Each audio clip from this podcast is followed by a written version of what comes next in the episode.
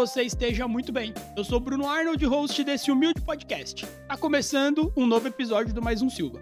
Se você é novo por aqui, seja muito bem-vinda, seja muito bem-vindo. Esse aqui é um espaço pra gente celebrar as histórias de vida das pessoas, todos os tipos de pessoas. Aqui o que menos importa é se o convidado é famoso ou se ele é anônimo. No Mais um Silva a gente vai receber as pessoas que têm história para contar pra gente e, claro, inspirar a nossa caminhada. Lembrando que os episódios do Mais um Silva são publicados quinzenalmente. Então, semana sim, semana não, sempre às quartas-feiras tem conteúdo novo no seu feed. Bora pro papo de hoje? Bom, e antes de começar o papo de hoje, eu queria pedir desculpa para você ouvinte. Você vai notar alguma diferença no áudio meu e do meu convidado ao longo da gravação, mas acontece que eu perdi esse episódio. Perdi o final desse episódio e mais outros dois episódios inteiros. E por isso a gente teve que regravar o final. Então, só por isso a gente teve essa interferência. Desculpa mais uma vez, eu já agradeço logo de cara a compreensão. E agora sim, vamos pro episódio de hoje. Bom, sabe aquelas pessoas que você não vê todo dia, não fala todo dia? Aliás, às vezes fica até alguns meses sem conversar. Mas quando rola o papo, nem que seja uma mensagenzinha curta ali no celular, você, sente energia positiva da pessoa e rola uma afinidade incrível. E com esse cara é assim. Ele é super good vibes, ele não tem medo ou vergonha de se posicionar sobre o que quer que seja, e ele é um exemplo que eu carrego de autoaceitação. Bom, além de tudo isso, esse cara manda demais no cavaco e toca num projeto cultural com os amigos dele, que eu imagino que ele vai falar aqui mais pra frente. E meu convidado de hoje é o Lucas Lúcio, mais conhecido como Chilão. Filão, meu mano, seja muito bem-vindo aqui no Mais um Silva. Obrigado por ter aceitado esse, esse convite pra gente bater um papo. E aí, fala pra gente, que Silva que é você? Salve, salve, Bruno. Primeiro que eu tô muito feliz de estar batendo esse papo com você. E cara, já tô aqui, ó, amando. Eu tô feliz de estar aqui ouvindo você falar. Eu sou o Bruno Arnold, host do podcast Mais um Silva. É isso, projeto de amigo nosso na rua, projeto de amigo nosso botando as coisas para acontecer. É a gente sobre... tenta, né? Não, não, não. A gente tenta, não. A gente consegue e a gente faz. Cara, eu sou o Chilão, a gente se conhece já tem o quê, Bruno? Eu tava falando pra pensar nesses dias, tem uns 13 anos. Eu tem acho. pra caramba. Tem pra caramba, eu tenho 29, pô. Então eu te conheço vai ter um, um tempão. Eu sou jornalista de formação, trabalho com assessoria de comunicação como um todo. Homem gordo, pai de consideração, Músico também, uma das minhas vertentes. Good vibes eu não sei, não sei. É tempo difícil para ser positivo, mas a gente tem tentado. A gente dá um desconto para essas coisas, porque ninguém tá conseguindo ser 100% good vibes nessa, nesse período que a gente vive. Senão não dá, não dá pra ser nem, cara, eu tô tentando pensar menos possível em qualquer coisa, porque senão fica difícil. Também batalhando com o projeto cultural Samba do Caixinha para poder começar a viver disso logo, se Deus quiser, que a gente estava falando antes aqui do, do papo começar. É, a gente tem trabalhado em muita coisa, mas enfim, isso é papo para mais para frente. Depois a gente vai falar de EP, depois a gente vai falar de muita coisa. Muito bom, Chilão, muito bom. Obrigado pela apresentação. Mais uma vez, obrigado pelo papo aqui que a gente vai bater, que eu sei que vai ser foda. E eu que agradeço o convite. E aí, Chilão, fala pra mim. Bom, a gente se conhece faz um tempão, né? Como você mesmo disse. E você falou aqui que você é um homem gordo, cara. Vamos voltar um pouquinho. Como que foi a adolescência, a pré-adolescência de um menino gordo? Eu imagino que tenha rolado muito desafio, bullying, muita coisa ruim que, Cara, te conhecendo, eu sei que você tirou de letra. Não tô falando que foi fácil, mas que você arranjou um jeitinho aí de superar isso. Isso, isso é muito importante a gente trocar ideia, Bruno, porque assim, uh, a gente criado do jeito que a gente foi, numa família do jeito que a gente conhece como são as nossas famílias, homem não conversa sobre nada, né? Homem não precisa conversar sobre sua aparência, homem não pensa sobre sua aparência, homem não tem que falar sobre esse tipo de coisa. Ao mesmo tempo que desde que, ó, chegando um e-mail bem agora, Gente, meu expediente acaba às 18, viu? Vou aproveitar o espaço aqui para divulgar isso aqui também, viu? O expediente acaba às 18. 18 caiu caneta e já era. Já era, não respondo depois das 18 e meia. Ah, então, eu fui uma criança gorda também, né? Uma criança gorda, um adolescente gordo, uma pessoa gorda desde que eu comecei a ter consciência de qualquer coisa. E isso para mim é muito maluco, porque muitas das experiências que meus amigos, minha família uh, viveu, principalmente relacionado à autoestima, construção de autoestima, construção de vida amorosa, construção de ideias de relacionamentos, amor, qualquer coisa do tipo, eu nunca, nunca pensei. Porque uma, um adolescente gordo, principalmente, não é olhado, né? Um adolescente gordo, quando é menina, normalmente é fetichizada. A, a menina vira um fetiche, ela é super uh, sexualizada, hipersexualizada. E o homem gordo é o gordo bobo. É, é o gordo bobo. né? É, pode pegar qualquer referência, referência de desenhos animados, referências de filme, cultura pop. Homem gordo é, é o estereótipo do gordo bobo, ou o gordo que é enganado facilmente. Ou então aquele homem super raivoso que bate em todo mundo e qualquer coisa que acontece, nossa, não fala que ele é gordo, porque se falar que ele é gordo, ele sai batendo em todo mundo. Sempre você tem diversos personagens que são dessa forma. Isso acaba batendo no nosso, no nosso imaginário, né? Eu sou nerd também, além de tudo. Eu assistia muito desenho, assistia muita coisa, e, pô, eu olhava, olhava os heróis.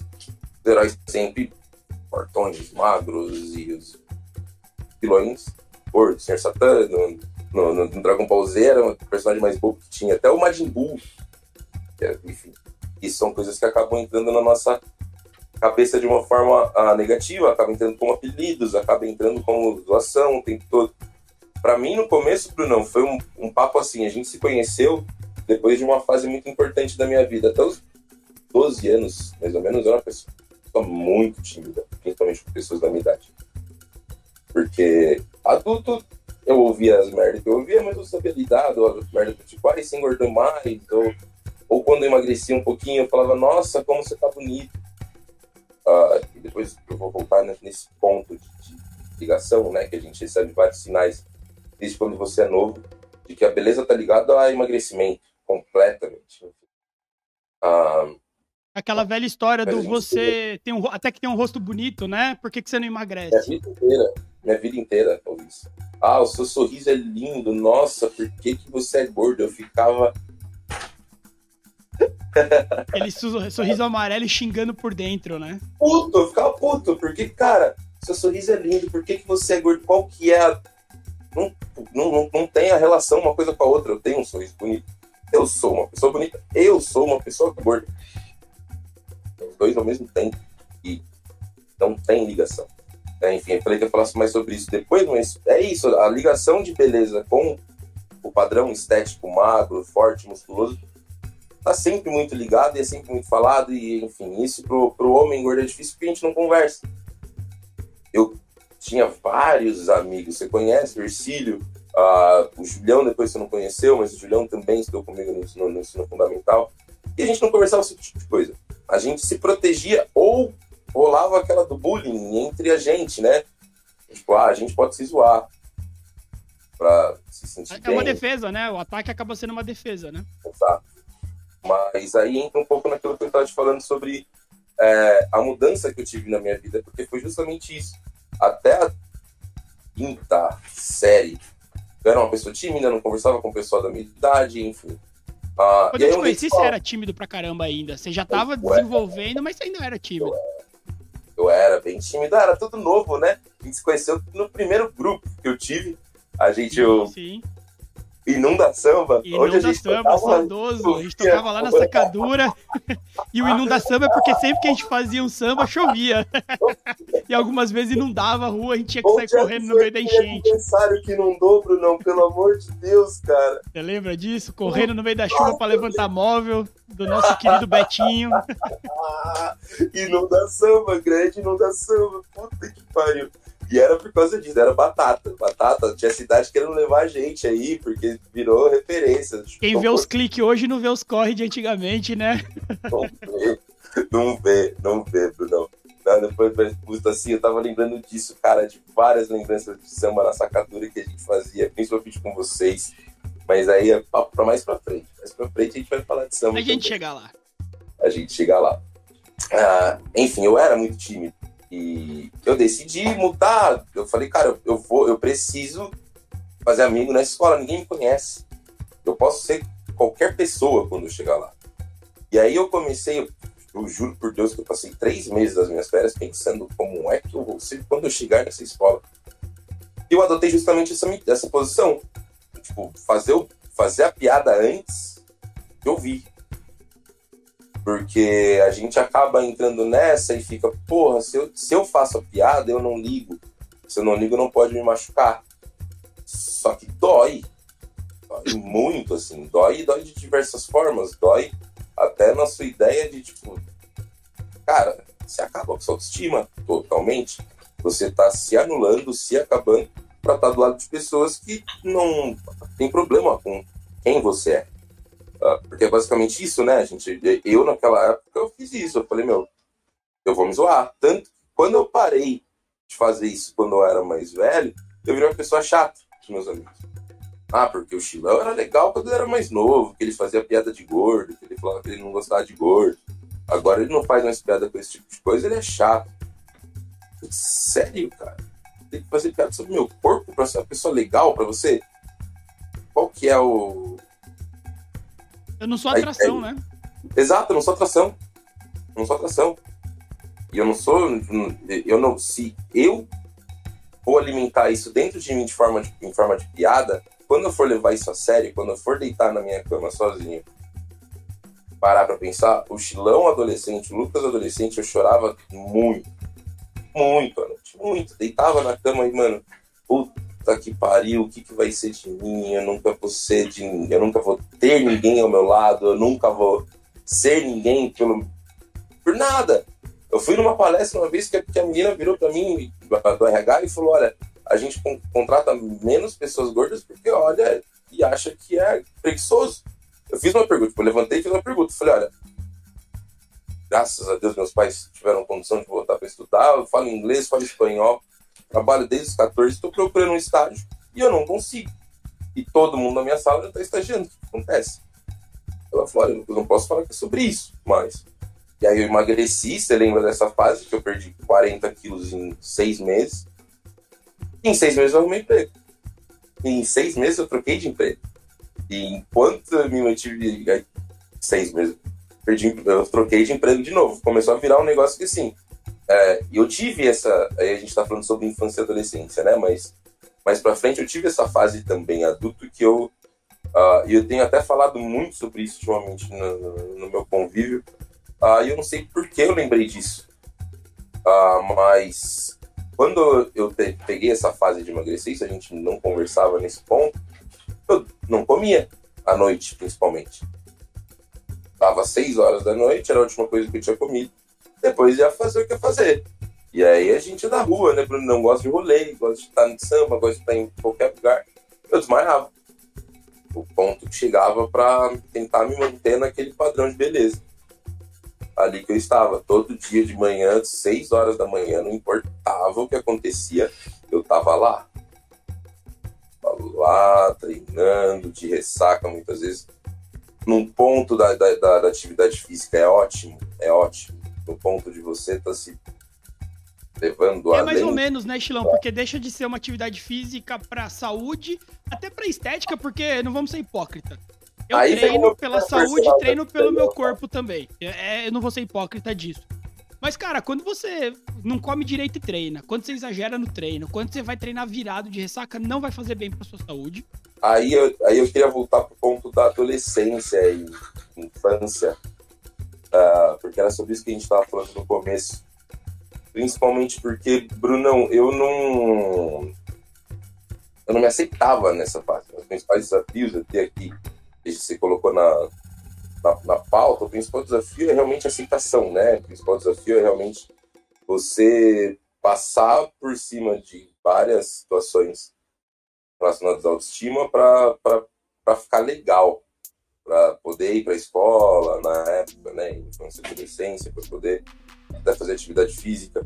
Eu lembro de, assim, muita coisa, principalmente em rolê de praia, uh, que aí entra um pouco na, também, já num papo mais pra frente, que eu, desde essa. É o próximo tópico, inclusive, que você perguntou quando é, você mandou na pauta. Quando eu, eu percebi que eu não precisava emagrecer, né, pra feliz. E, cara, isso sempre foi muito doido na minha cabeça, porque eu, eu coloquei que eu não deixaria é, ficar mal por outras pessoas, ou o que as outras pessoas falassem sobre mim ou deixar de viver principalmente situações. Eu, eu, Eu me coloquei assim, eu não vou deixar de viver situações, uh, porque sei lá, alguém vai, vai ficar me olhando feio por estar ali, ou porque uma roupa não me serviu, eu não, não tá sentindo confortável naquela roupa. Então eu, eu com, sei lá, 14 anos eu já tinha 120 quilos, 1,70m e 120 quilos. E eu ia pra praia e foda-se. Sunga, principalmente. Quantos anos você tinha nessa época? 14. Mas eu nunca deixei de usar sunga. Por causa do meu corpo. Por ir as pessoas me olhando e ficava, mano, é isso. As pessoas vão me olhar, azar dela que ela tá me olhando, se ela tá achando ruim. Eu tô lindo nessa sunga, essa sunga é cara, guardei meu dinheiro pra comprar essa sunga, trabalhei pra comprar essa sunga. E aí eu vou ficar me sentindo mal porque um babaca, uma babaca tá me olhando feio. Uh, eram dois Lucas, que eu brinco que é o Lucas e o Chilão, né? Eu brinco muito que minha personalidade extrovertida é o Chilão e o nerd sou, é, é o Lucas. Mas o... são dois lados que eu tinha. Ao mesmo tempo que eu tinha uma autoestima baixíssima, não conseguia conversar, não conseguia desenvolver, uh, não conseguia flertar, enfim. Eu era uma pessoa que eu falava, mano, eu não vou me sentir mal naquela situação ali. Eu posso até me sentir mal, mas. Não vou, vou demonstrar. Não vou demonstrar. Não vou demonstrar. Hoje eu já penso que eu faria diferente. Uh, eu era muito novo, mas enfim. Eu demonstraria, eu demonstro, inclusive, se qualquer comentário, escuto uh, coisas relacionadas ao meu corpo, eu, eu, eu, demonstro. A relação com os meus pais sempre foi muito boa, mas na minha infância e na minha adolescência era bem complicado para mim até qualquer tipo de conversa, porque eles são magros. Uh, então, conversas relacionadas ao meu corpo eram engraçadas, porque era sempre no, no, no, no parâmetro deles, do tipo, ah, eu corro e eu faço não sei o que e eu emagreço que, que você não emagrece? Eu não sei. Eu corro também, eu jogo bola também, eu faço qualquer coisa também. Tô na rua brincando na rua também. E não emagrecia de jeito nenhum. Ele era meu corpo. E se foi uma pessoa muito ativa. Agora eu tô tentando voltar, porque enfim, pandemia, né? Fim do mundo. E a gente sabe tudo que a gente. É, todos os cuidados que a gente tem que tomar. Mas eu sempre fui uma pessoa muito ativa, sempre fui uma criança muito ativa, um adolescente também muito ativo. Então, era o meu corpo, aquele ali era o meu corpo. E eu cansei de passar por médico babaca, eu cansei de passar por nutricionista babaca, cansei de passar por pessoas gordofóbicas que estão na área da saúde e não sabem lidar com você. Eu lembro de sair de, de consulta chorando chorando, que o médico olhar pra minha cara e falar, mano, você, você tá com 10 anos de idade, você tá com tantos quilos. Quando você chegar com 50, você vai morrer, você não vai chegar aos 50. Eu ficava, meu céu, eu vou morrer porque eu sou gordo. Você não fala uma coisa dessa pra uma criança, tá ligado? Não importa a circunstância, não faz sentido aquilo que você, enfim, coisas surreais, coisas surreais. Tipo, eu era preguiçoso. Ah, o Lucas é ótimo, mas ele é preguiçoso. É, eram bem complexas, assim. E tem aquela parada da gente não poder fazer nada. Se você vai correr, vai jogar bola, olha lá o gordo correndo, jogando bola. Ai, gordo, vai pra mim você. Para pra jogar um videogame. Ih, Lucas, só descansa, hein, mano. Jogando videogame de novo, isso que não emagrece. Você come, mesmo tempo que tá todo mundo comendo na mesa, foco vai ser lá. É o seu prato que, que tá sendo. Seu, seu prato virou público, né? Seu corpo é público, seu prato é público. Tudo, tudo, todo mundo tem direito de, de, comentar, né? Teve diversas situações, assim, na, diversas não, mas teve uma na minha vida adulta que eu lembro muito, muito bem, assim, que eu tava no aniversário de um, de um amigo. Era um ambiente amigável, pra mim era um ambiente ótimo, eu nunca tinha me sentido mal naquele lugar. E aí eu, eu tinha comido um lanche, aí papo vai, papo vem, bebida vai, bebida vem lá no Bar da Japa em Santo André, quem vai no Bar da Japa sabe. E aí que fomos de novo, pedi outro lanche, na hora que veio o meu lanche, a mesa inteira, 10 pessoas. Ó lá o gordo, hein? Ó o gordo, hein? Comendo de novo. Vai, gordo. Come mesmo, que não sei. Comecei a ouvir aquilo, eu comecei a me sentir cada vez. Eu olhei e falei, gente, para, não tô gostando não, mano. Aí vieram, para de novo. Na terceira vez teve que vir uma outra pessoa falar, mano, para, que não tá gostando. Não para nem quando você. E era assim quando era mais novo, né? Parava quando chorava ou parava quando partia pra violência. É, então, assim, infância e adolescência de uma pessoa, pelo menos na minha fase, passei por várias situações bem difíceis, assim. Todo mundo vê como, do, do jeito que você falou no começo, uma pessoa positiva, uma pessoa astral, uma pessoa uh, lá em cima. Quem ouviu aqui achando que a gente ia ficar fazendo piada o tempo todo, se fudeu. Tá frustrado. Porque. Exato, tá assustado, mas várias, várias vezes eu não queria sair de casa, várias e várias vezes eu não queria ir para um lugar ou outro específico. Várias e várias vezes me senti mal por esse tipo de situação.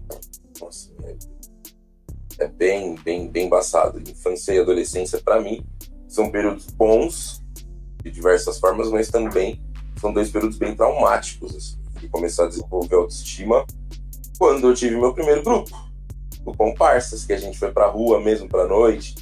Que eu... Foi com inundação, a gente inundou as três cidades, né, Bruno? É, era, bem, era mais caseiro, só pra diversão. Mas o comparsa você já começou a se profissionalizar lá, né? Estilão no palco, é. ficando mais bonito. Palco, exato. Me arrumava, comprava roupinha cara, comprava corrente, queria ficar todo, todo pagodeiro. Eu comecei a construção do meu sistema no comparsas, porque aí você se coloca numa posição de destaque, né? Ali o palco é uma posição de destaque, o palco é uma, uma posição bem uh, única, assim, principalmente relacionada à música. Uh, então é bem, é bem legal assim que a gente chegue nesse, nesse ponto, mas e o palco, né, é uma, é uma situação bem, bem distinta, assim. E aí foi quando eu comecei a ter flerte, foi quando eu comecei a ter gente me olhando, e eu ficava, opa, legal, tá acontecendo.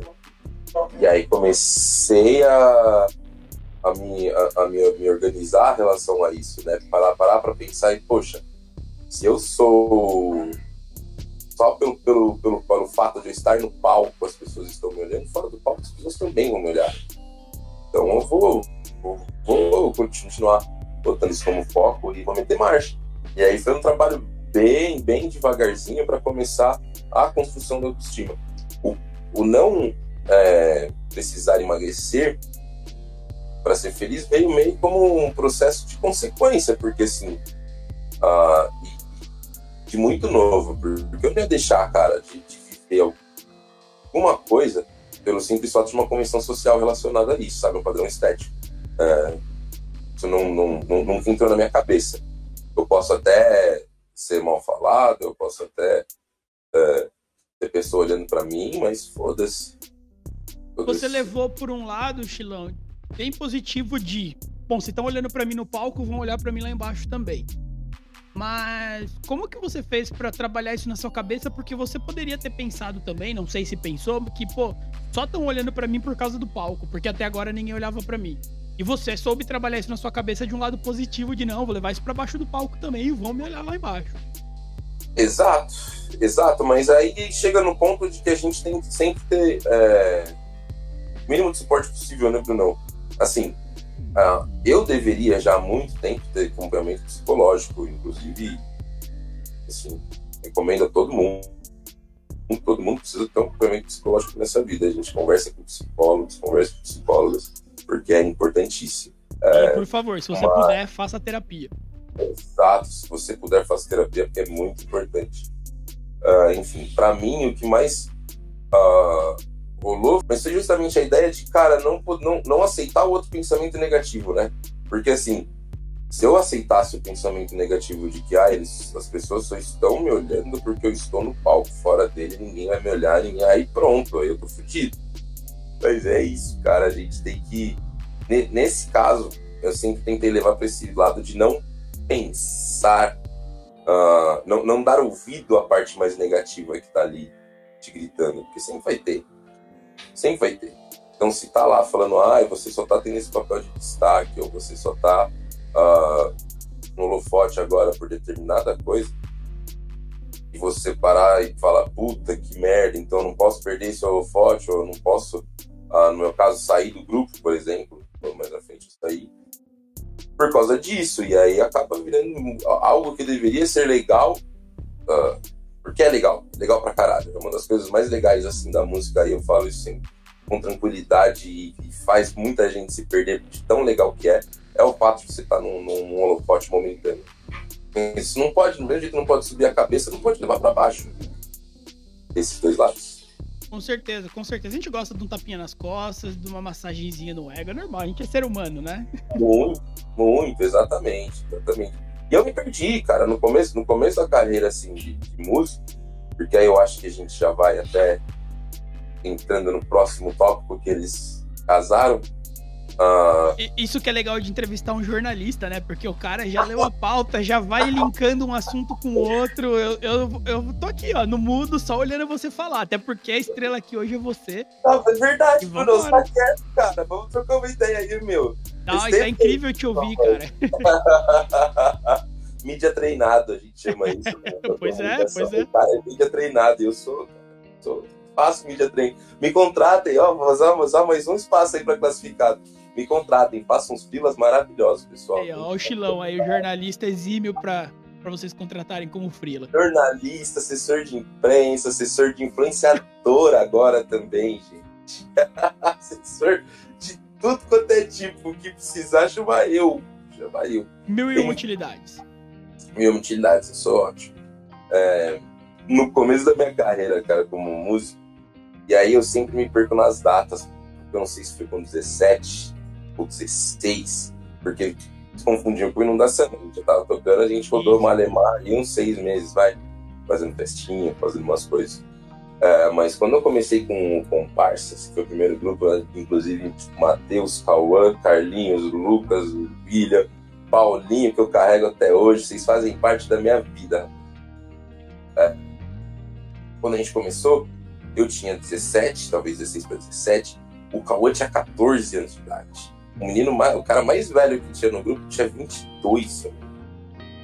E, cara, a gente. Cheirando a leite, né?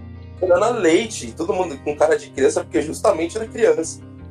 Paulinho, eu vou contar essa história o resto da minha vida. O Paulinho, que toca comigo no Caixinha hoje, ele foi tocar de moletom, e, não, de, de é, moletom, calça jeans e sapato social. A gente olhou pra cara dele e falou: E aí, tio, o senhor da guardinha agora e vem pra cá? O que aconteceu? Não deu tempo de tirar o sapato? Muito bom. Pois é. E a gente novão de tudo, então assim, é... E foi doido porque o Comparsas foi um boom rápido. A gente começou tocando num lugar de sexta-feira, e um ano a gente tava de quinta, segunda tendo trampo. E muitos shows de vocês lá na 51. Nossa, lembra? Saudosa. São Caetano conhece. Conhece. Nossa, meu Deus do céu. Eu tô doido pra ver as fotos daquele lugar do Brunão. Já, mano, umas vergonha alheia, o jeito. Nossa, minhas roupas, meu Deus do céu. Não sei que minha mãe me deixava sair de casa daquele jeito. Se é meu filho, dá três tapas na orelha. Fala, não, sobe agora e troca de roupa. Vai por uma roupa decente, moleque. Exato, exato. Mas a gente vislumbra às vezes, né? Porque saiu de um, de um, de um negócio que era. Te amo. A gente saiu de um negócio que era simplão, assim, fazendo o mesmo esquema de pagode que a gente fazia, para de repente estar tá fazendo quatro shows na semana, cinco shows na semana, abrindo para na segunda-feira, um monte de gente fez aqui no, no, no ABC, mas abrindo sexta-feira do Dudu Pichote lá. Cara, de repente isso sobe na sua cabeça de uma forma que você tem que aprender a controlar. Como é que um moleque de 17 anos controla isso? Não controlava muito bem, não. É difícil, né? É difícil, já bebia na época, já tinha meu trabalho, então, cara, perdia noites e noites e noites, sai de um lugar para outro. Quando a gente teve a fase de tocar até segunda-feira, na terça-feira era ensaio, ou quarta-feira era ensaio, já faz muito tempo. Quarta-feira era ensaio, na terça-feira a gente ia pro pagode. Toda terça-feira a gente ia pro pagode. O pessoal que me vê hoje fala sobre que eu tô obrigado com a minha casa, não me conhece daquela época, porque assim, saía de casa às 6 horas da manhã para trabalhar. Lá em Diadema, e saía de Diadema, ia para Santo André terceiro ano do colégio. Saía do colégio, ou ia tocar, ou ia ensaiar. Ou ia pro rolê. Ou ia pro rolê. Cara, era doido, assim. Eu, eu, eu perdi vários anos de vida ali naquela fase. Mas foram bem vividos, vai. Foram, foram bem vividos. E era maravilhoso, assim. Comparsas foi um, um projeto de amigos mesmo. Uh, que a gente sempre se conheceu, todos da maioria da, da escola, ou do futebol, que a gente convive também. Uh, e se juntou para fazer um samba tal, e deu certo. A gente ficou cinco anos juntos com comparsas. Uh, foi bem, uma fase bem bacana da minha vida. Me formou de, de diversas formas, uh, porque do mesmo jeito que você sobe a cabeça, você tem que lidar com o ponto baixo. E aí é de novo aquela, aquela mesma coisa que eu te falei ali atrás. Se eu fosse focar no ponto baixo o tempo todo, eu tava fudido. Então a gente passou por muitas coisas, terminou por uma sacanagem de um cara que. A gente terminou por diversos outros motivos, na verdade, mas para mim estopim de terminar foi a gente ter acreditado numa pessoa uh, que falou que ia investir, quer colocar dinheiro, quer fazer isso, quer fazer aquilo. E não fez. Na primeira reunião ele não, ele não foi. Na segunda reunião ele não foi. Na terceira a gente deu o telefone pro Carlinhos, que era a pessoa mais tranquila desse grupo. Puto, puto, Carlinhos puto, pitbull se tinha algum problema pra resolver, fala, Carlinhos, vai lá, tio. Ele vai e resolve, na hora, era ótimo. Já ligou acelerando. E aí, mano? Cadê você? Não, não vou conseguir, porque a minha esposa é isso, minha esposa é aquilo. É, vai dar ruim. Tipo, vai dar ruim, mano. Então tá bom, fala logo a terceira reunião. Pá, deu uma confusão. Ah, Primeiro de tudo, né? Já é complicado o cara ficar prometendo mundos e fundos sem nem conversar com a pessoa que ele tem uma relação e, e, e aparentemente uma, uma, uma, codependência financeira. Uma conversa, troca ideia, tipo, ou vai fazer o bagulho? Vai fazer mesmo? Então troca ideia com a pessoa que está do, seu, tá do seu lado, troca ideia com seu pai, troca ideia com sua mãe, troca ideia com seus amigos próximos, ou bom, se não quiser trocar ideia com todo isso de gente, troca ideia com quem dependa do bagulho você tá prometendo dinheiro para mim, pra gente fazer CD, pra gente comprar mesa de som, pra gente fazer o caralho a quatro. Você não trocou ideia com a sua esposa, tio? Pô, e só se compromete depois que você souber que você vai cumprir, né? Tem muito aproveitador nesse meio, em vários meios, né? Na música, no futebol. Pô, eu Exato. recebi um contato de um cara aqui no podcast que, pô, mas um Silva ainda é muito pequenininho, né? Mas o cara veio, mandou mensagem, falou que ia investir para eu é, investir nas redes Aí, sociais. E ele ia botar uma grana para fazer acontecer, mas hoje ele falou com um cara de 30 e poucos anos, né? Na época vocês eram moleques, menos experientes e vislumbrados, deslumbrados com, com o sucesso que já tava rolando. Então, nada mais natural do que vocês irem na do cara logo de cara, né? Exato. E aí são diversas situações, né? Primeiro vamos, vamos explicar aqui pro pessoal que tem uma diferença grande entre sucesso que sucesso! Pra gente ali, um monte, era oito moleque, com 17 até os seus 23 anos de idade, fazer sucesso no ABC Paulista, meu irmão, já era um negócio maravilhoso. Nossa, se fizesse só no Alcina, já, tava, já, tava, já era um sucesso grande, né? Sim, mas ainda mais no meio nosso aqui, mano. Por, por, por, por menor que seja, é sempre muita gente, cara. ABC Paulista é gigante de gente. Então, você ia tocar nos lugares, pô, estrombado de gente, você ficava, meu Deus do céu, as pessoas ficam aqui para me ver, e aí depois você entende que não é só relacionado a isso, né? As pessoas lá para curtir a noite.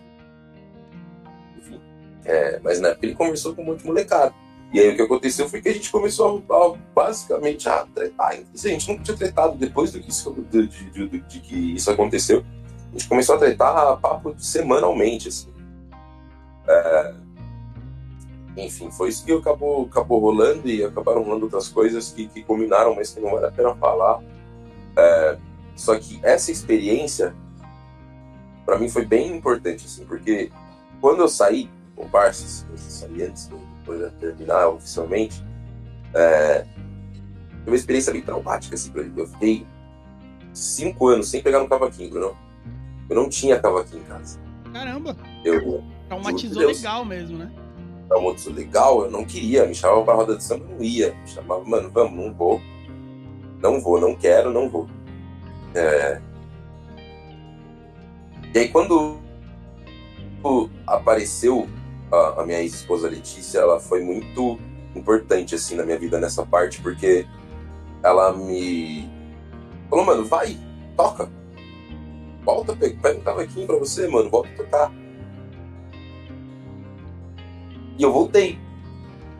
Voltei primeiro tocando sozinho, voltando a estudar algumas coisas, fazendo uns vídeos. Inclusive, me desculpa pessoal que vê meus vídeos na internet cantando, porque cantando eu tô estudando ainda. é bom falar, né, Bruno? Ah, mas é isso. Vida nua e crua. Vida de artista evoluindo é isso. Exatamente, eu vejo como isso, evolução. Hoje já tô conseguindo até cantar razoavelmente bem. Ainda não tá bom. O dia que, o dia que eu falar que eu tô bom, vocês vão ver só. Mas foi um processo de superar um trauminha mesmo que eu tinha. E para mim era muita coisa, de, de projeção de sonho. Comparsas foi o, sonho. Assim. É... E aí, depois de voltar a tocar, me chamaram para o primeiro pagode, fui. Chamaram para o segundo pagode, eu falei, mano, vou juntar esse pessoal. Vou juntar esse pessoal, vou fazer. Primeira tentativa não deu certo eu voltei a trampar e aí eu tava desempregado na época e eu voltei a trampar e aí eu, eu desencanei um tempinho, os moleques ficaram chamando de samba do desempregado pra poder arrumar um emprego. Dependendo da época que foi, eu poderia até entrar nesse samba aí com vocês, viu? Entrava, hein, Bruno? Entrava, entrava, ou se entrava. Na segunda vez, aí nasceu o projeto Cultural Samba do Caixinha. E o Caixinha vem muito assim na, na, na, inspiração de muitas coisas que a gente viveu, eu e o Paulinho, porque o Paulinho faz parte do Caixinha e ele era uh, do Comparsas na época, a gente trouxe muito as nossas, as nossas expectativas atuais, sabe? E as experiências que a gente já viveu de, meu, não dá pra gente ficar fazendo a coisa que a gente não gosta de ouvir, dá pra gente ficar tocando coisa que a gente não gosta de ouvir na esperança de que público vai gostar e de que o empresário vai aparecer do nada e vai querer contratar a gente, porque isso pode acontecer, pode, mas é um em um milhão, como é com trampos independentes, e pelo menos com trampo independente você constrói uma base sólida entre você.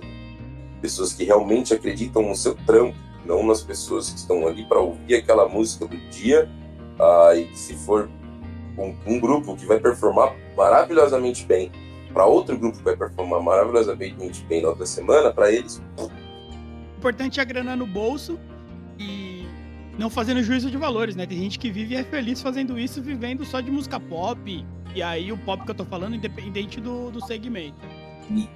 Mas o ser feliz que eu entendo de vocês é tocar o que vocês gostam, é fazer um negócio mais sólido, né? Exato. Pra gente, assim. É... E aí eu não tava nem tanto falando do, do dos grupos e do, do, pessoal dos músicos, porque é justamente isso. Cada um acredita na sua linha de trabalho e vai defender a sua linha de trabalho até a última. Já tentei essa também, de no pop também deu certo. E agora estamos fazendo o que a gente gosta. É... Mas o público em si, né, que vai, pô, se você vai para um rolê para chapar, só que vai pro pagode lá, vai ficar loucão e tal. Muitas vezes nem presta atenção que trocou o grupo. E aí a gente é da época que tinha lugar que você eram três grupos na noite. Lembra disso? Assisti tanto grupo do show do Pichote com cupim na mesa, com jeito moleque, com inimigos da HP, tudo no mesmo rolê. Exatamente, pagode da trânsito, saudades, distância, cara, meu Deus do céu. E realmente, né? Até porque eles iam lá para tocar as músicas que faziam sucesso e eles repetiam as músicas, né? Era uma deles e a outra dos outros grupos. Aí outra entrava, era uma deles e dos outros grupos. Repetia a noite inteira as músicas. A noite inteira Outro rolê, né? Outro objetivo. Exato, e quando você era 51, por exemplo, que era o que a gente conversou agora há pouco, você via três grupos que tinha no máximo uma música gravada e muitas vezes nem tocava. E tocava as, as mesmas músicas. O set list ali, se você pegar, era basicamente o mesmo. mesmo. Quando eu mesmo. encontro, eu vou curtir na vida. Desculpa pelo, por ter cantado, galera. Sim, lancinho. Gente, nossa, cansei de tocar lancinho. Camisa 10. Pagode, meu Deus do céu. Nossa, sim. Então a gente pegou isso junto com a ideia de que a gente tem, é, é, mais interessante para a gente ser um projeto independente. Ah, e ligou e, criou o Caixinha. E o Caixinha é uma ideia de, de, de eu gosto, eu sempre esqueço o número de pessoas. Se são sete ou se são oito, mas são sete ou oito loucos e uma louca, no caso a Dani também. A gente toca a nossa formação hoje é a Dani vocalista, eu cavaquinho, Vinícius banjo, a Cauã no pandeiro, Gustavo no tantanzinho, Matheus no repique de mão, Douglas na percussão geral, Paulinho no surdo. Oito. Aí, ó, falei era, era Oito sete, doidos oito. fazendo um samba muito do bom. Exatamente. Graças a Deus o negócio tá melhorando, viu, Bruno? Mas o, o Caixinha é uma ideia de uma ideia coletiva, assim, um surtão coletivo de a gente uh, levar cada vez mais para frente essa ideia de samba, numa ideia de samba regional também. Uh, é, o Caixinha, agora a gente, a gente sempre pensou muito também na ideia do, do, do, regionalismo. Como a gente conversou lá no começo, o ABC é gigante, cara. ABC é gigante, gigante, gigante, em todas as proporções imaginárias espaço, população, uh, território econômico, é uma, uma, população economicamente ativa. Uh, então, tem muita, muita forma de você criar cultura por aqui e rentabilizar a cultura por aqui.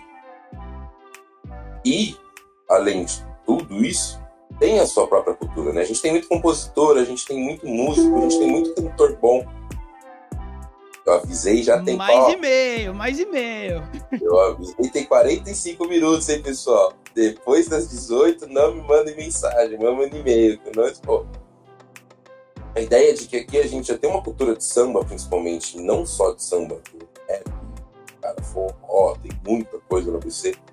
Rock também, o pessoal do rock fortíssimo. Mas o samba é especialmente forte por aqui. Então, por que, que a gente não para de olhar para fora um pouco? Vamos olhar para cá? Vamos lá, pessoal.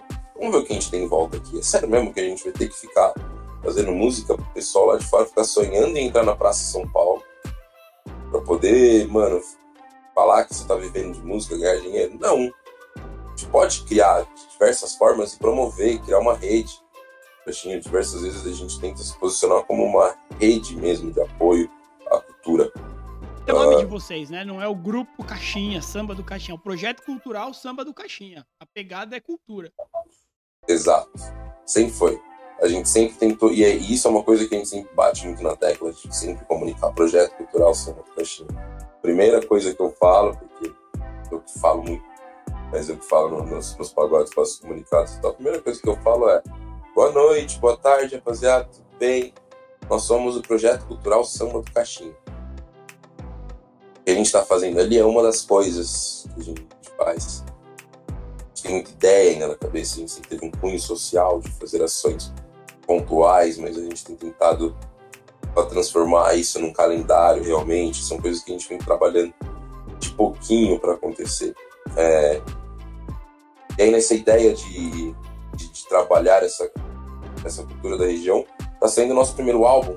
A gente trabalhar, a gente está em estúdio, está finalizando. A pandemia atrapalhou completamente os prazos, então ah, logo logo está aí na pista. Mas a gente gravou quatro músicas de compositores aqui da região mesmo. É, uma delas só que é de parceria com outras pessoas do Rio, mas quem, quem foi o compositor que você deu pra gente é o Leandro Matos, que mora ali na Palmares, que, que é do Rugi Ramos, o Léo Cavalcante, que não sei de onde que é de São Bernardo, porque ele sempre se muda toda vez que eu vou, mas vou é do visitar. ABC, é do ABC. Ele é do ABC. E a outra é minha, cara. Tô escrevendo música também, coloquei Olha aí. Olha um assim, compositor aí. Estamos tentando, estamos tentando. Estamos tentando. É, escrevo, né, cara? É parte do processo criativo. Então, se você escreve bem uma coisa, não necessariamente você vai ser bom em outra, mas com treino e prática, você já tem aptidão para escrever, né? Só ir adaptando, treinando e lendo, pegando referência, que é super importante. Sempre bato na tecla da referência. Exato, precisamos. Precisamos muitíssimo. E atrás, uh, isso no caixinha também é uma coisa que a gente uh, pensa muito de olhar para trás para saber para onde você está indo. Isso vale para sua trajetória de vida sempre. Eu fiz até aqui, é esse o caminho que eu quero seguir. É, então vou continuar. Ah, não é. Muda, mano. Muda, mete marcha, muda e vamos aí pro próximo caminho, é isso. Senão a gente tá fudido. Na real, a gente é. tem que tomar muito cuidado com convicção, né? Eu tenho pensado bastante sobre isso. A gente é tão convicto de uma coisa. Cara, essa coisa joga a gente lá pra baixo, faz a gente perder tempo, faz a gente ficar desatualizado. Então, convicção é um negócio. Cara, acho que a gente tem que estar tá aberto. Ter alguns princípios, alguns não, ter os nossos princípios, os nossos valores, e, meu, abre a cabeça, vai viver, vai estudar, conversar. Esse papo que a gente tá batendo aqui é, já abre minha cabeça para muitas coisas. Todo episódio de podcast eu falo que eu saio daqui com uma enxurrada de aprendizado e não é exagero meu. Eu vou, minha cabeça vai abrindo a cada conversa, a cada papo que eu bato. E até hoje tive o privilégio de só ter papo bom aqui. Hoje tá sendo mais um. A gente precisa tomar cuidado com as convicções, né? Pra, pra gente não ficar parado no tempo. Cara, exato. Eu acho que assim, a única convicção que a gente tem que ter é que o é um genocida filha da puta. Não tem como não, não ter essa convicção, né? Ah, tem, viu, Bruno? É melhor que tem, cara. Tem Infelizmente gente. eu sei que tem. Cara, puta que pariu. Dá vontade de morrer. Mas... Inclusive, eu vou colocar um pi quando você fala o nome, porque esse nome não deve ser nomeado aqui no Mais Um Sil, tá? Demorou, me desculpa. Não, Aquele que não deve ser nomeado, você pode falar até Valdemora aqui, mas esse nome aí não rola, não. Mas enfim, a única convicção que a gente tem é que aquele lá, aquele lá é um otário do caralho, filha da puta, e é isso mesmo. E isso tá sendo bem doido assim na minha vida nesse momento que eu tô passando. Porque a brisa de chegar aos 30 que a gente tava conversando mais cedo.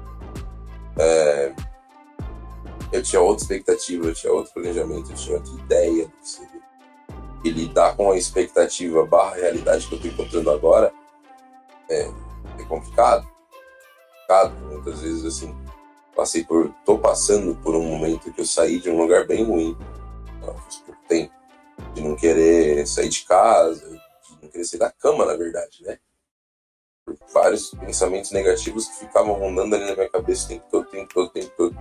Sempre relacionados ao que eu uh, tinha conquistado na minha vida até agora com a expectativa que eu criei do que eu teria, do que eu teria conquistado até eu chegar aos 30. Passei por todas elas. E eu tenho cinco meses ainda para entrar nos 30. Tenho cinco meses para entrar nos 30. Então eu tenho cinco meses para ficar milionário. Aprender mais dois idiomas. Quilão, muita coisa que a gente sonhou não vai acontecer. Gosto mais de usar o termo e tá tudo bem.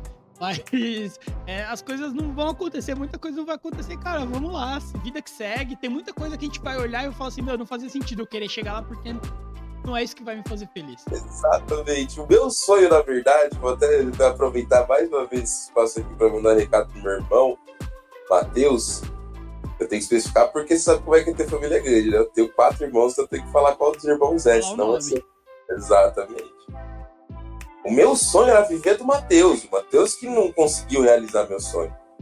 Meu, meu irmão parou de jogar bola com 17. Eu jurava que eu ia ficar rico as custas dele, não. Eu, eu sonhava em viver sendo empresário do Murilo também. Não, tá vendo? Nossos Esses moleques aí frustraram os nossos planos de futuro. Ai, caralho, mas é bem isso, mano. Porque assim, não é que tá tudo bem, cara, mas porra, tá ruim assim. Tá ligado? Não tá. Foi esse ponto de, de, de partida, assim, da minha melhora, e lógico que aliática, física e outras coisas. Mas foi quando eu olhei e falei, mano, sempre é tô assim, não tem um motivo, uma causa específica. Além de frustração e expectativas que muitas vezes não eram nem minhas. E aí foi bem doido assim.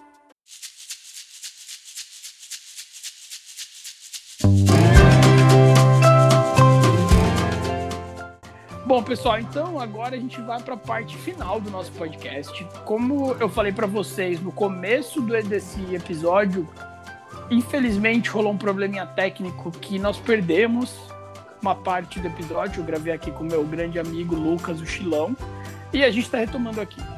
E aí, eh, eu vou pedir pro Chilão dar uma mensagem final para todos vocês. Porém, como a gente teve um tempo aí, uns bons dias da gravação inicial até a gravação de hoje, ele me falou que tinha um assunto que ele gostaria de falar, que é super oportuno. Chilão, tá nas suas mãos, meu mano. Primeiro vamos deixar essa mensagem aí pra galera e vamos falar desse assunto que eu tô curioso para saber. Boa, Brunão, vamos lá. Na verdade, é... tava pensando muito em mensagem final, é é sempre um negócio bem complicado, como se desse abertura para a gente falar sobre qualquer tema. É, quando a gente conversou hoje mais cedo, eu lembrei de algo que estava me incomodando já tinha uns dias, e é um debate que desde o fim de julho uh, tem, tem, tem, tem, tem sido tem esquentado né, bastante, que é principalmente sobre a, a forma de, de, de, de fazer publicidade, a forma de conversar com as pessoas sobre a perda de peso, sobre corpo em si, né? uhum. né? Principalmente sobre corpos gordos. Ah, e a mensagem, para mim, como a gente conversou muito sobre isso, né? Sobre ser pessoa gorda, sobre ser, ter sido uma criança e um adolescente gordo. Ah, a minha mensagem é para o meu, meu pessoal, cara. Não, dizer, não desiste, não deixa nenhum absurdo nenhum, mano, filha da puta aí, encher o seu saco, é, baixar a cabeça para qualquer idiota que tá fazendo bullying contigo, que fala que seu corpo é feio, que o seu corpo é ridículo, que você nunca vai conseguir isso ou aquilo, ah, pelo simples fato de você ser uma pessoa gorda.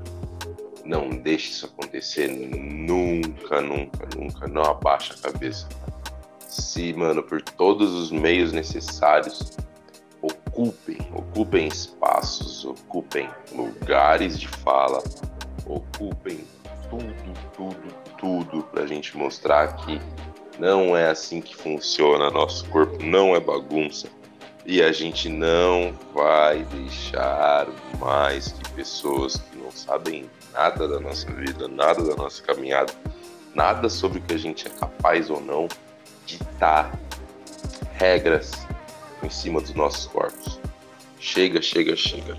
Homem gordo, principalmente você que está me escutando aí agora, homem gordo, converse com seus pares. A gente conhece muito homem gordo por aí. E homem gordo não conversa sobre autoestima, sobre qualquer tipo de coisa relacionada à aparência. Então converse troque ideia, procure conhecimento, não deixa, não se abala, não se abala por nada nesse mundo. Colocou aqui o grupo do, do Santos para vibrar, que vai entrar aí no podcast mais tarde. Então, se foi isso, desculpa, é porque tem jogo do Santos daqui a pouquinho, meus amigos Santistas estão tudo oriçados. E com uma boa notícia de que o Pelé saiu da UTI, né? Foi pro quarto. Pois é, o velho é brabo, né, mano? O é, é brabo, é brabo. mano, 80, mais de 80 já, né? Hoje na rádio. É. Trouxe bom tá. presságio pro jogo de vocês hoje. Eu não vou nem falar nada porque o negócio tá feio. Mas boa Sim. sorte. Espero que deem uma alegria pra pro, pro rei aí. pra nós. E é justamente sobre. Só pra fechar, Bruno, essa parte da mensagem final, por que, que eu falei tudo isso? além dessa, dessa proibição de uma rede social, do Pinterest, lá em julho, de, de, de, de posts e legendas sobre emagrecimento, né? Eles proibiram uhum. literalmente conteúdo sobre emagrecimento na rede social deles. É, a gente vê que é uma forma muito falha ainda de conversa, cara, comunicar. Hoje eu tava ouvindo, eu escuto muito rádio de, de, de notícia, eu tava ouvindo a CBN e tem o programa dele de um, de um nutricionista muito famoso, é um caso comentário, mas no nutricionista da Globo a gente sempre sabe quem é. Nutricionista não, desculpa, é personal trainer, muito famoso Sei da Globo. quem é. Exato. Que ele acaba falando sobre tudo e eu acho isso bizarro, porque personal trainer não tem que falar sobre nutrição. Exatamente. Ele é, é... A menos que ele tenha uma graduação em nutrição, ele tem que fechar ali no, no lado dele, no ramo dele, que é a educação física, né? Exatamente. E ele tava falando sobre o podcast dele que vai ao ar no sábado. Curiosamente também o podcast. E ele tava falando sobre como combater o sedentarismo. Porque é uma pauta justíssima. Nem uhum. mesmo combater o sedentarismo. O sedentarismo realmente é uma doença. O sedentarismo é algo que atrapalha a nossa qualidade de vida e que mata muita gente por aí.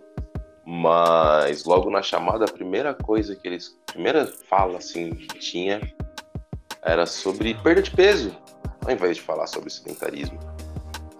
E era justamente sobre como pessoas que não estão dentro do peso que eles acreditam ser aceitável não vão para academia e como é que as, as empresas podem fazer com que essas pessoas vão lá e aí a primeira coisa que falam lá como benefício era a perda de peso.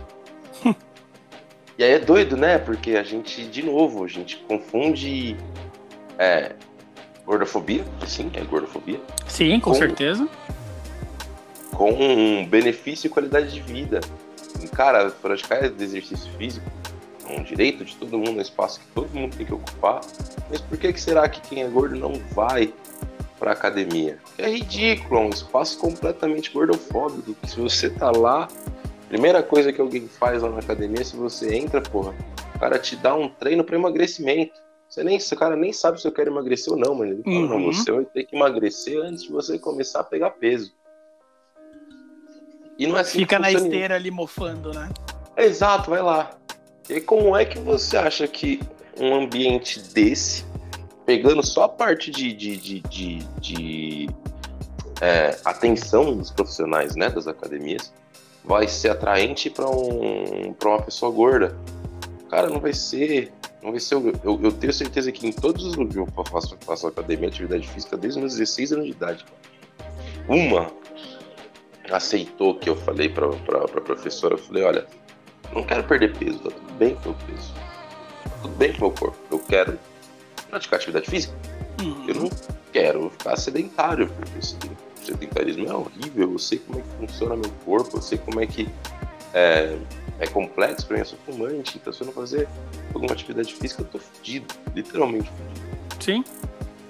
Mas não tem, não tem relação com o meu corpo, com o meu peso, com a minha aparência física. Tem a ver com a minha qualidade de vida.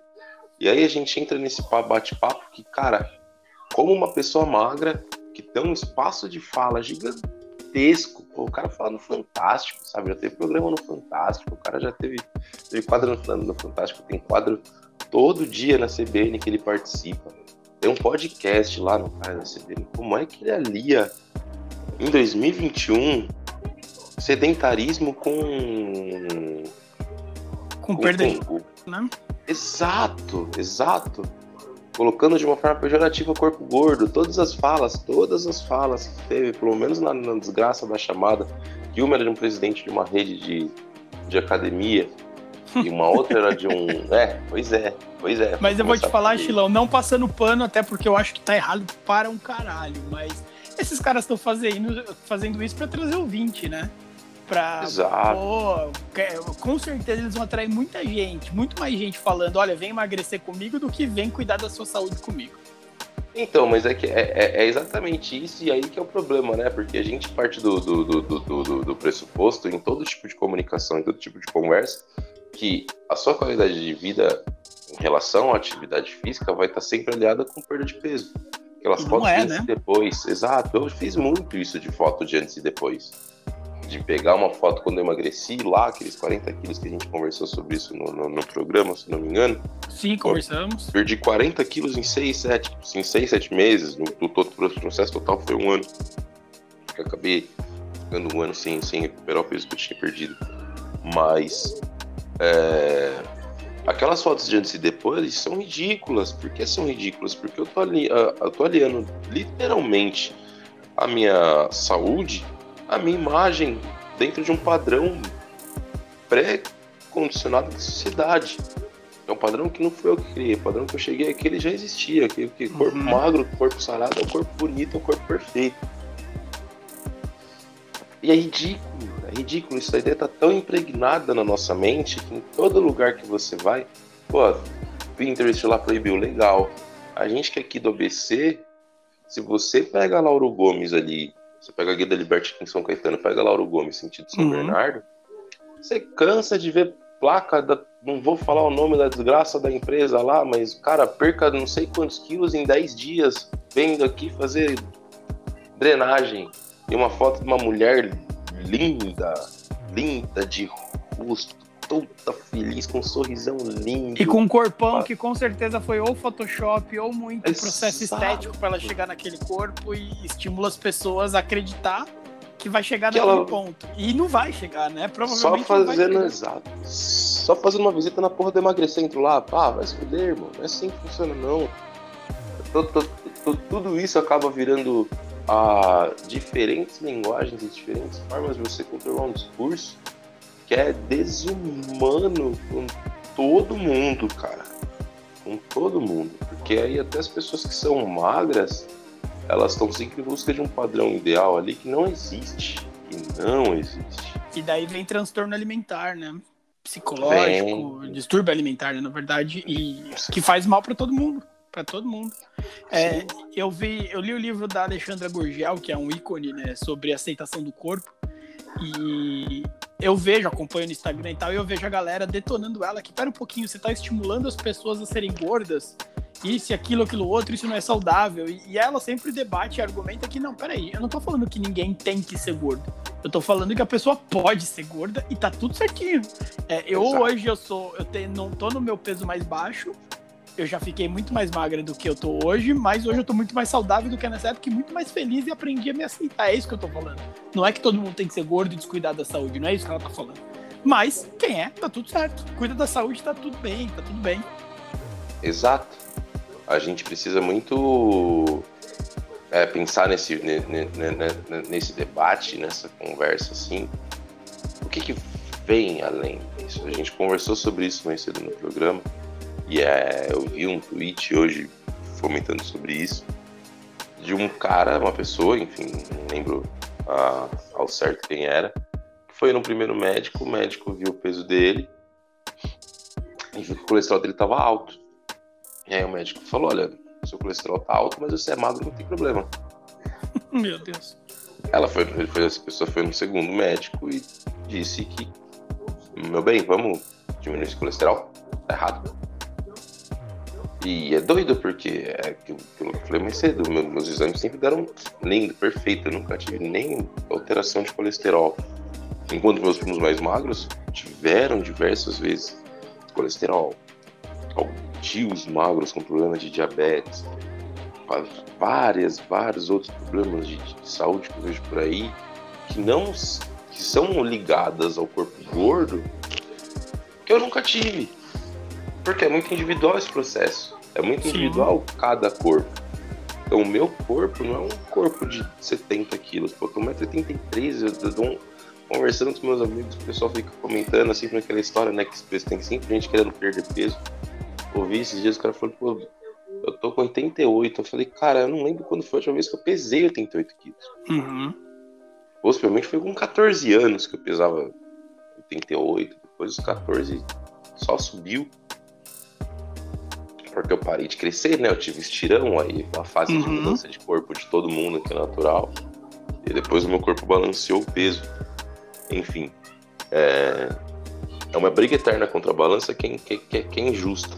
É injusta e, e, e irreal. Então a gente precisa quanto mais pessoas conversarem sobre, quanto mais a gente comunicar, eu falar, falar, gente, eu não, não tô legal com isso aqui, não vamos parar de, de, de falar sobre esse, esse, assunto, sobre uh, ligar saúde a corpo. Vamos parar de ligar, cara, várias e várias coisas pejorativas de personalidade a um corpo, corpo gordo. A gente precisa ir pra ontem, cara. Pra sim, ontem, sim. pra ontem. Conheço pessoas maravilhosas, cara. No final de semana tive a oportunidade de conversar com pessoas mais talentosas que passaram do meu lado assim nos últimos tempos. É, não vou abrir a conversa porque não, não, não, é isso, não é sobre isso. Mas é só mais um dos exemplos de Uma pessoa gorda, cara, que tem problemas, diversos problemas de, de, de, de, de imagem, de segurança, uhum. de autoestima. Por todas as coisas que eu vi por ser uma pessoa gorda. E virou para mim e falou: pô, cara, que legal que a gente tá trocando essa ideia. Porque eu não conheço ninguém para vir falar sobre isso comigo. E às vezes a gente até conhece, mas principalmente sendo homem, as pessoas não. Os homens não conversam, não debatem sobre sua aparência, não debatem sobre como eu me sinto, eu, persona, nesse corpinho lindo, maravilhoso e gostoso que Deus me deu. E a gente precisa conversar. Se a gente não ocupar esse espaço, se a gente não ocupar essa fala, a gente vai dar espaço para esses coisinhos aí que eu comentei mais cedo, em falar qualquer coisa e vira regra. Exato. Porque vira regra. Vira regra muito fácil, cara. Pô, você viu umas, uma, você comentou da, da Alexandra, tem a, a Ellen também, eu esqueci o sobrenome dela, mas o arroba dela é atleta de peso. Cara, sei, ela é, maravilhosa, ela produz um conteúdo incrível. Você romantiza a obesidade, você incentiva a obesidade as pessoas serem obesas. Gente, na moral, tanto problema que a gente tem só pelo fato do, de ter o corpo que a gente tem. Você acha mesmo que a gente vai ficar, ai não, que não sei o que? A gente expõe o que, que acontece e a gente expõe principalmente o que a gente está sentindo e que não tem problema nenhum, nenhum. Você ser uma pessoa gorda. Não tem, cara. Você precisa tomar cuidado com diferentes coisas, mas você não, não tem que enquadrar o seu corpo e a sua aparência em cima de um padrão que é irreal. Seu corpo gordo é lindo, seu corpo gordo é gostoso, seu corpo gordo é maravilhoso. Se a gente não trabalhar isso todo santo dia, lascou. Lascou, lascou com né? força, fica. E eu então, aproveito assim... para te falar, dar os parabéns novamente, já te falei, mas reforço que uh, não deveria ser, precisar de coragem, mas hoje em dia, em tudo que a gente vê, você ter a coragem de postar foto sua de bermuda, sem camisa, é, é, é, parabéns pela iniciativa. Isso é muito legal quando a gente fala de representatividade. Para outras pessoas olharem e falarem, poxa, o Chilão tá postando, eu também vou postar o meu e acabou, Dani. E com isso vira uma corrente boa, né? Exato, é justamente, cara, é, a gente precisa muito, e é um pouquinho de ato de coragem sim, porque a gente sabe tanto que é que eu, eu sei que, que roda essa, essa, essa, essa, foto no meio de WhatsApp aí falando, nossa, você viu como o Lucas engordou, como o Chilão tá? Não, porque quem normalmente comenta sobre eu ter engordado é o Lucas. É, não, é o Chilão. Não, não, exato, não são as pessoas que me conhecem por Chilão, enfim. É, mas é bem assim, sabe? A gente precisa ocupar esse tipo de espaço. Como que a gente ocupa? Postando foto, levantando esse debate numa roda de conversa. Você troca ideia com pessoas diversas, diversas. Falei com uns amigos meus esses dias, estava jogando uma sinuca, tal, trocando uma ideia. E aí a gente entrou nesse assunto. E aí, sobre amizade, sobre pessoas que se afastaram e tal. Meu, a gente se afastou de mim depois que eu parei de fazer parte do meu próprio corpo. As pessoas, como assim? Ah, tô cansado de ouvir que o Chilão é mais legal, o Chilão era legal quando ele falava que não gostava de gordo. É pesado, é ridículo, é, é, forte, é muita coisa. Você não pode, você não pode, você não pode aceitar, mas não dá. Então assim, a mensagem final que deveria ter sido curta e virou um assunto de 22 minutos, uma conversa. Mas ficou rica. Exato, ficou rica. Ainda bem. É que, cara, pessoas gordas precisam para ontem, para ontem ocupar diferentes espaços. Ocupar espaço nas redes sociais para falar sobre assuntos diversos, não só sobre ser body positive a gente precisa de galãs gordos em novela, a gente precisa de galãs gordas na novela, de mulheres gordas na novela, como mocinhas. A gente precisa de homem gordo na moda, a gente precisa de mulher gorda na moda. A gente precisa de homem gordo e mulher gorda na área da saúde. que a gente precisa estar tá nesse espaço, porque são espaços que estão sendo ocupados por outras pessoas que estão ditando nossas coisas. É ridículo eu, que eu não sou a pessoa. Tipo, uns 48, 50 às vezes, cara. É um número absurdo. Uhum. Porra, é ridículo eu entrar num shopping com 200 reais pra comprar uma roupa e sair com 200 reais. Sendo que todo mundo surfa na imagem de que somos uma marca para todo mundo, para todos os corpos. Todos os corpos quais, cara, cara pálida? Se você não tem uma calça 52, uhum. eu não tô uhum. pedindo muito, eu não tô, tô pedindo muito. Pô, aqui na loja eu não vou ter essa calça 52, mas eu tenho no site. Pode comprar lá no site você manda para mim. Pô, como é que eu, que sempre tive problema para comprar roupa, vou botar fé em comprar uma calça que eu não experimentei.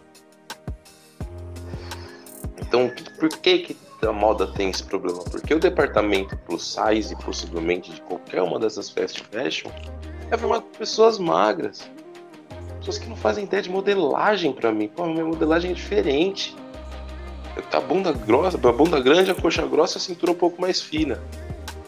Ah, minhas, minhas roupas sempre ficam apertadas na coxa, certinho na bunda e solto, e solto no, no, no quadril. Exato. É ridículo. É ridículo, porque o cara que faz uma calça para alguém que tem o meu corpo lá na, na, na, na, na Renner, por exemplo, ela não, nunca nem viu um corpo igual ao meu. E não quanto teve interesse mais, de ver, né, também. Exato. Quanto mais ainda lá e pegar e falar, meu, vamos fazer uma modelagem assim. Não. Pega lá a tabela de tamanho, às vezes extrapola só né, as proporções da tabela de tamanho que já existe e aplica. Só que não é assim, corpo gordo cada um. Cada corpo é diferente já no geral. Sim, sim. No geral. Corpos gordos também são diferentes uns aos outros. E a gente não tem. E é mais doido porque, para mim, que sou homem, que o mercado feminino de moda pro size hoje é bem mais estruturado do que o nosso. Possivelmente porque esse debate começou primeiro, então você conhece muitas blogueiras influenciadoras uh, body positives ou uhum. qualquer outro termo que você queira usar na internet, mas me fala um homem tem. Definitivamente não tem mesmo. Eu tô pensando aqui enquanto você fala é. e não tem, não tem. Eu, eu conheço alguns porque eu trabalho com isso, pô. Tem o Beta uhum. Fala que faz um, um trabalho maravilhoso. Uh, tem o Caio Revela, que também faz um outro trabalho maravilhoso, mas assim, em proporção, são dois no universo de várias outras mulheres. E são dois que são os maiores, e porra, a Beta tem 60 mil. É... Caio tem 50 ou 40 mil seguidores, algo do tipo. São números altos, são números altos, mas porra, a Alexandra tem mais de um milhão. Sim, sim. E não é só ela, tem a Ju Romano que tem mais de 200, 300 mil. Tem a Mayara Russi que tem mais de 400, 500 mil. São pessoas maravilhosas que têm seu trabalho que tem que ser lá, cara, eternizado e a gente tem que bater pau. Mas cadê o homem gordo debatendo sobre isso? Ou não existe corpo gordo para homem? Porque não é possível. Eu, eu, eu que gosto de, de, me vestir bem, eu me, pô, sim, sim. Força. Eu tenho força. Então, é isso. A gente precisa, para ontem, ocupar lugares, falar sobre e compartilhar experiências e necessidades, que senão nada muda. Nada não vai mudar. Vai ficar só não em vai. discursos, né? Exatamente. Exatamente. Então vamos se mexer, gordaiada. Vamos se mexer que a gente precisa ir atrás para ontem. Com certeza. E vamos juntos. Acho que é mais uma pauta que, mesmo quem não fizer parte dela, tem o dever moral, ético e humano de ser pelo menos um aliado da pauta. Exato, exato. Se a gente parar de pelo menos falar aquele negócio lá de. Como fala? Não, porque essa história de bullying aí é ridícula. Na minha época todo mundo se zoava tava suave, tava tudo bem. Forma caráter, bullying, é. Exato. Tem que parar com isso. vindo diretamente de uma, de, de, de, de uma pessoa gorda, não forma não. Não tava tudo só, bem, não. Só forma trauma, isso sim. Exato, exato. Muito tempo de terapia por causa de gente que, meu Deus do céu. Vamos mudar o rumo, vamos mudar o rumo, Chilão. Conta comigo e tenho certeza que todo mundo que tá ouvindo aqui também, com certeza, se não, não, não falar mais, vai ser no mínimo um aliado pra gente mudar esse cenário. Chilão, Amém. eu tenho certeza que a gente tem papo aí para mais umas três horas de podcast, mas vamos encerrar por aqui esse. E vamos marcar de gravar mais episódios e dessa vez sem perder pra gente conseguir. Essa, a gravação de hoje poderia estar sendo um segundo episódio sobre outro tema, mas tudo bem, já aconteceu. Vamos pensar no próximo. E agora a gente vai para a hora do Silvio Indica.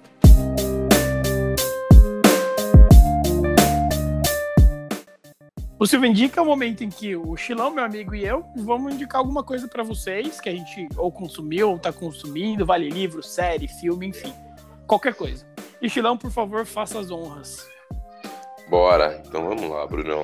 Primeiro eu vou falar que durante esse, essa conversa aqui, desses últimos nossos 30 minutos agora, eu falei muitos nomes que, sim, ó, anotem.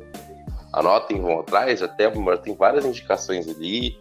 Procurem saber quais são todas elas, desde atleta de peso até Caio Revela, Beta Fala. São pessoas maravilhosas que estão ocupando esses espaços que a gente estava conversando, conversando agora há pouco. É, primeira coisa que eu vou indicar aqui para o pessoal é um livro, é um, é um álbum que para mim todo mundo, todo, todo brasileiro tem que ouvir. Se chama Arte Negra de Wilson Moreira e Ney Lopes. Você precisa escutar. É lindo, é lindo, uma viagem por diversas qualidades de samba. Vai do partido alto pro samba calango, tem samba dolente, tem samba enredo, é assim, lindo, divino, uma poesia maravilhosa, melodia linda, harmonia linda tudo, tudo, tudo, tudo. E eu vou fazer uma outra indicação dessa vez, mas aí é discografia completa. Você pode escolher qualquer coisa, que é só um debochinho. Escutem o Artinho da Vila, meu povo. Vamos atrás da nossa música popular brasileira, porque tem gente lá fora que vem Copiando. aqui e rouba na cara larga. e depois se faz desentendido. Exatamente, exatamente. Inclusive então- falaram que ela não foi nas últimas festas aí para trabalhar mais, para juntar dinheiro para pagar o Martinho pelo plágio dela. Irmão, o Toninho Gerais achou na música 88 compassos idênticos, 88 compassos. Sabe quantos compassos você precisa para provar que uma música é plágio? Quantos? 7. E tem 80, meu Deus do céu. E 8, 88. 88. Para uns 12 processos você tem compasso igual. E você vai na porra da internet ainda tem gente lá pagando pau pra dela. Então, gente, plágio é crime. Existe uma coisa que se chama além do direito autoral, que é a lei que rege o mundo todinho, a lei do direito autoral, existe a propriedade intelectual. Se eu criei o um negócio, não importa se alguma pessoa mais famosa do que eu veio aqui, ela não pode pegar, não, tio. Isso não existe, isso tá errado. Não importa se você ama a Adélia, eu também amo a Adélia. A Adélia é maravilhosa, foi meu crush por muito tempo nessa vida. Ela não tem direito nenhum de pegar a música do Martinho da Vila, de composição do Toninho Gerais aqui. Vamos falar é a verdade também, que a gente tem que falar quem que é o compositor. Sim. Meter lá a música igualzinha. E aí o pessoal, não, porque o Martinho da Vila tem que se sentir honrado. Ô, oh, meu irmão, o Martinho da Vila tem que se sentir honrado, porque a Adele plagiou. Quem é a Adele perto do Martinho? Tem que comer muito arroz e feijão ainda. Oh. E se ela quisesse fazer uma homenagem, que faça, peça autorização, pague os royalties e, e faça, não roubando e plagiando, né? Exato, o Martinho vai e, e paga até a passagem dele para lá, eu tenho certeza. Mas não, assim não, cara, assim não, assim não. Então assim, ó, viva a música popular brasileira Viva Martinho da Vila e vamos parar de romantizar coisa errada só porque a pessoa que fez é um ídolo ou uma ídola sua. Por e favor. principalmente porque veio de fora, né? A gente gosta de valorizar oh. o que vem de fora. Principalmente, essa, essa comparação para mim de ai, quem é Martinho? Que é, a, a Martinho da Vila devia se sentir é, honrado. Ô, oh, meu irmão, meu irmão, é. honrado por quê? Sabe? Não, vamos estudar um pouquinho, vamos, vamos ouvir. Vamos ver quem quer é Martinho da Vila para a cultura brasileira e da América Latina como um todo. E há quanto tempo o cara tá aí pra gente falar que a Adele.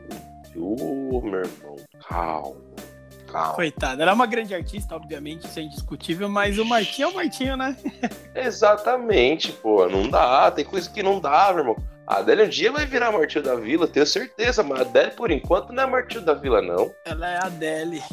Exato. e cresça por si só, né? Exatamente. Exatamente. Cada um na sua. Muito bom, obrigado pela dica, Chilão. Então eu vou aproveitar fazer uma dica bem básica aqui, aproveitando o seu embalo, que é a música que o Martinho lançou recentemente com o Jonga, que chama Era de Aquários, que tá bem bacana, bem bacana mesmo. Essa música é maravilhosa. É maravilhosa, é. Então essa é a minha humilde indicação de hoje. Boa. mano, muito obrigado por participar, por essa ideia que a gente trocou aqui, principalmente pela paciência de vir regravar essa, essa parte final comigo. Foi um papo muito, muito rico. Eu vou ter dificuldade para fazer edição e para cortar as coisas aqui, porque tem muita coisa bacana e vai ser difícil. Eu vou sofrer para editar, mas obrigado mesmo, meu irmão. Eu que agradeço, Bruno. É sempre uma honra, cara. Feliz demais que deu esse problema aí, porque a gente conseguiu trocar mais uma ideia. a que vem pro bem. Exatamente. E assim, vamos, vamos fazer mais. Vamos Com fazer certeza mais vamos. ideia o, o gordinho aqui não, não fala só sobre ser gordo, não. A gente tem muito Não, jamais trocar. tem. Não, muito, muito bom. obrigado de novo, viu, Eu cara? que agradeço, Você é uma pessoa sensacional. Eu não lembro se eu falei isso em algum momento do programa já, mas eu vou falar de novo. É incrível ver pessoas maravilhosas como você, que tem ideia para trocar, que tem coisa para falar, e estão aí no corre, perto da gente todo dia fazendo, mano, acontecer. Então, mano, parabéns pelo podcast. Muito obrigado pela ideia que a gente trocou hoje. Muito obrigado mesmo. Espero que o pessoal curta e sempre que quiser pode chamar, cara. Só arroz de festa. Com certeza. Obrigado. Obrigado mesmo. Fico muito feliz e muito honrado com suas palavras, meu irmão. E Tamo vamos junto. gravar mais vários. com certeza. Bora. Bora que bora. Tamo junto, Brunão. E se você ouviu até aqui, muito obrigado do fundo do meu coração. Eu espero que você tenha gostado. Fui!